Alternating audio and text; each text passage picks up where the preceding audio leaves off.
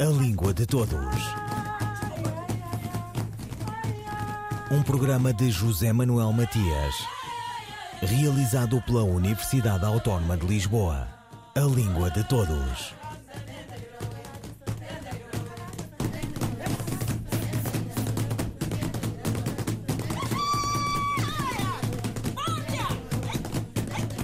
Estamos sempre com a língua na boca, tanto que por vezes a mordemos.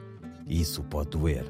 O que dizemos e como dizemos é a fibra e o tempero da palavra, das palavras, que são sempre muito casadoiras. Com elas é que perguntamos por elas. Escrevemos-las como quem tece e escolhe padrões, as cores das vogais, como disse Rambaud. E como perguntar não ofende, conversamos com Sandra Duarte Tavares, colaboradora regular do programa Língua de Todos. Sejamos assertivos, Sandra. O que significa comunicação assertiva? Entre um estilo de comunicação mais passivo e um estilo mais agressivo, encontra-se a comunicação assertiva, em que expressamos as nossas ideias e opiniões com firmeza e segurança. A palavra assertividade está intimamente relacionada com asserção, que significa afirmação. Assim, comunicar de forma assertiva é mostrarmos a nossa posição com objetividade, convicção e sem rodeios. O comunicador que usa este estilo de comunicação fala normalmente com clareza, segurança, confiança e serenidade. Fala pausadamente não eleva o tom de voz e, em situação de conflito, nunca permite que a ira o domine, mesmo que o clima comece a aquecer. Tem uma enorme sensibilidade e inteligência emocional, porque se coloca sempre no lugar do outro, respeitando os seus argumentos e posição. Quais são então as características verbais e não verbais da comunicação assertiva? Em relação à linguagem verbal, a clareza e precisão da mensagem são, sem dúvida, os seus sinais distintivos. A sua mensagem é direta e objetiva, usa palavras positivas ou neutras, raramente usa palavras de carga afetiva negativa e também usa uma argumentação muito bem fundamentada. Usa a primeira pessoa do singular a fim de evitar o confronto, por exemplo, provavelmente não me fiz entender. Provavelmente eu não fui claro. Coloca a tónica em si articula corretamente as palavras e o seu discurso é pausado, a sua voz é firme e segura, transmitindo credibilidade e confiança. No que respeita à linguagem não verbal, o comunicador assertivo controla bem as suas emoções, apresentando uma atitude empática, uma postura correta e gestos moderados. Mantém o contacto visual com o interlocutor e uma boa expressividade facial.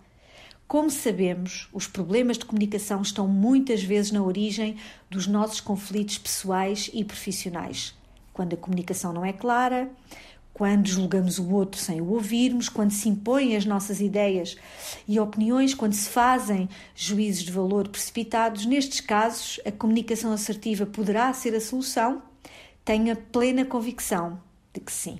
E qual a diferença de significado, Sandra, entre as palavras positividade e positivismo? A palavra positividade é sinónima de otimismo.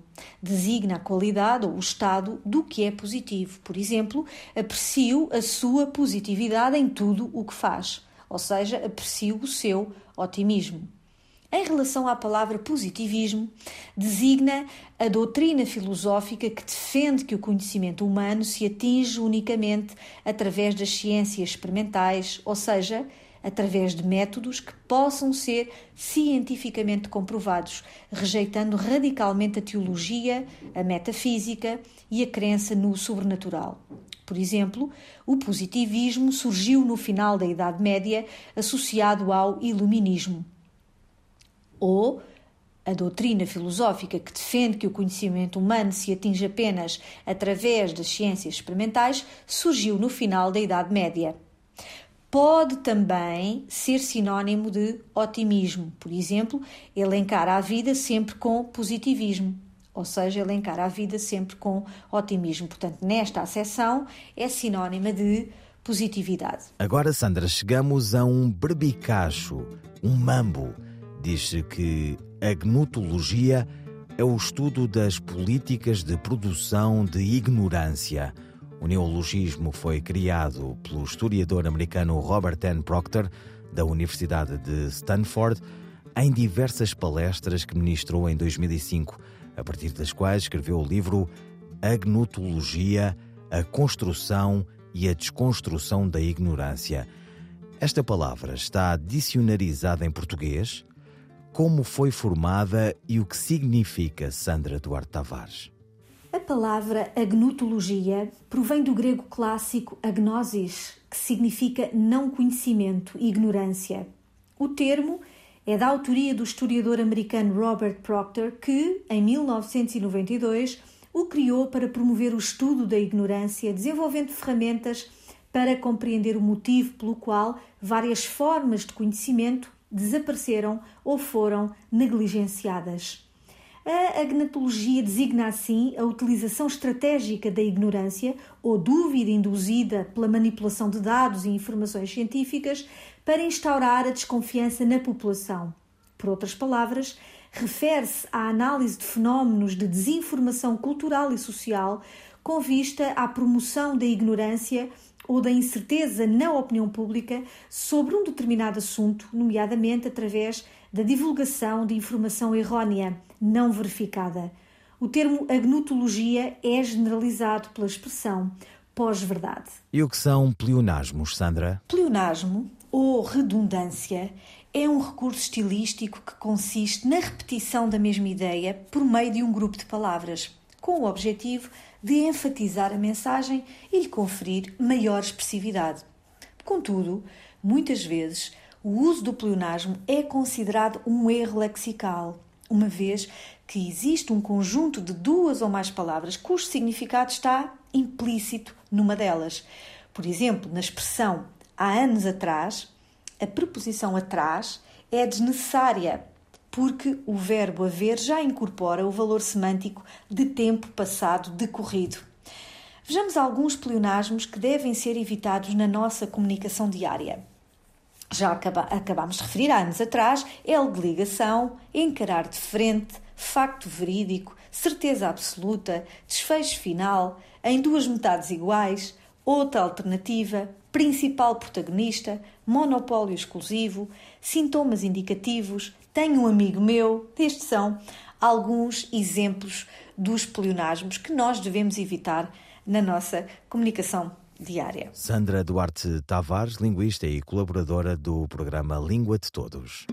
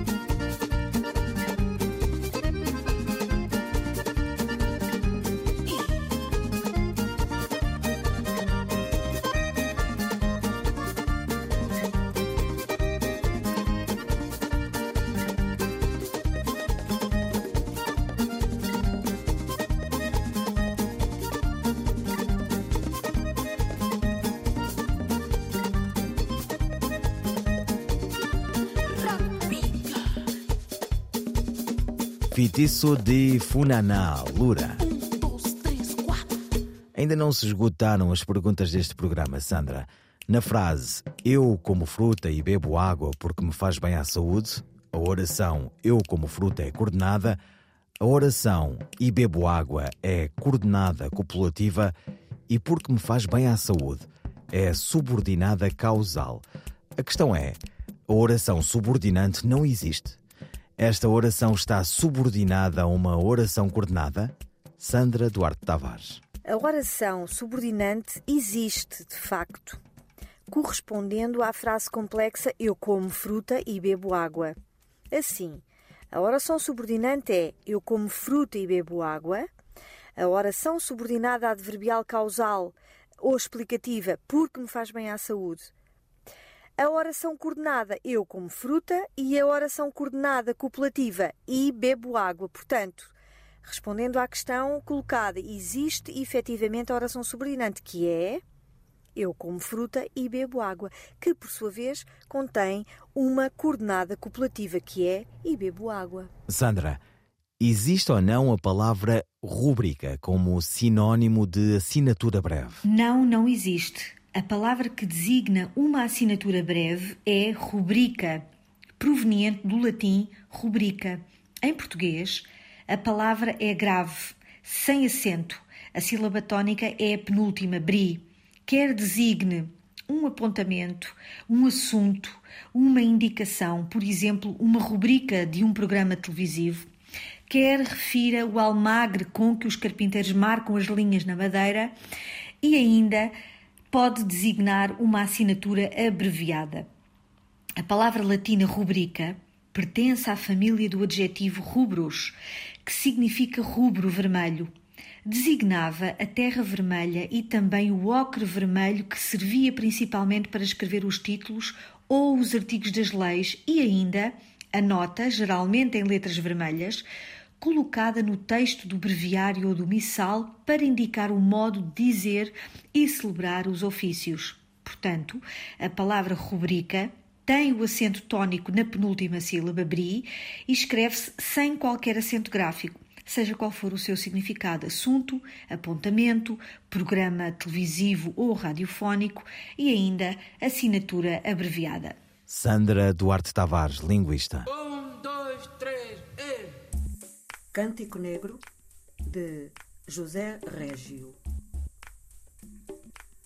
Vem por aqui, dizem-me alguns com os olhos doces, estendendo-me os braços e seguros de que seria bom que eu os ouvisse quando me dizem: Vem por aqui.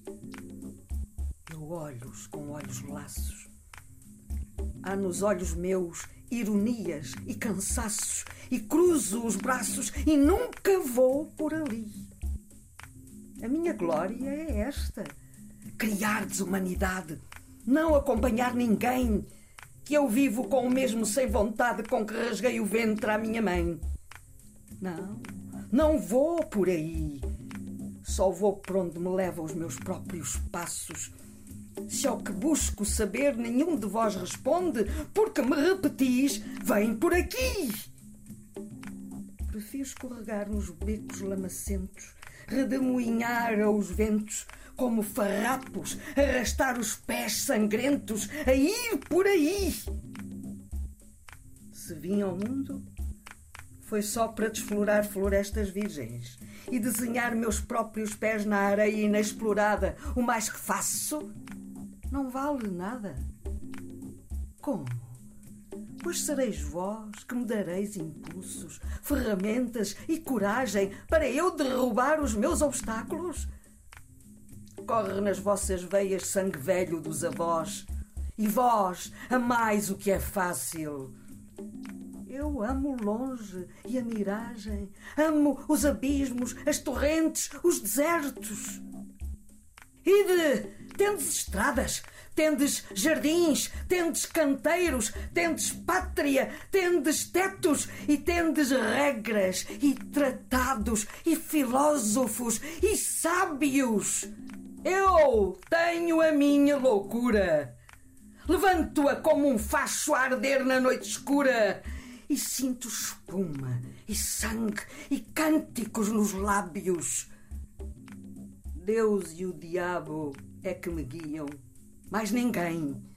Todos tiveram pai, todos tiveram mãe. Mas eu, que nunca principio nem acabo, nasci do amor que há entre Deus e o diabo. Ah, que ninguém me dê piedosas intenções, ninguém me peça definições, ninguém me diga: vem por aqui! A minha vida é um vendaval que se soltou, é uma onda que se levantou, é um átomo a mais que se animou. Não sei por onde vou, não sei para onde vou. Sei que não vou por aí. Cântico Negro de José Régio, pela voz da atriz Irene Cruz. José Maria dos Reis Pereira nasceu em Vila do Conde a 17 de setembro de 1901. A sua vida é marcada por três lugares: Vila do Conde e o seu mar, Coimbra e Porto Alegre. José Régio foi um dos fundadores da revista Presença, integrada no chamado Segundo Modernismo Português, depois do alvoroçado movimento de Orfeu com quem estabeleceu pontes e nos seus números publicou Fernando Pessoa, entre outros. É autor de uma vasta obra na crítica, na poesia, no romance, no teatro, no ensaio, marcando o século XX português.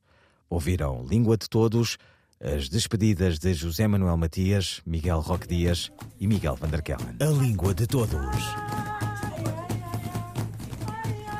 Um programa de José Manuel Matias, realizado pela Universidade Autónoma de Lisboa. A Língua de Todos.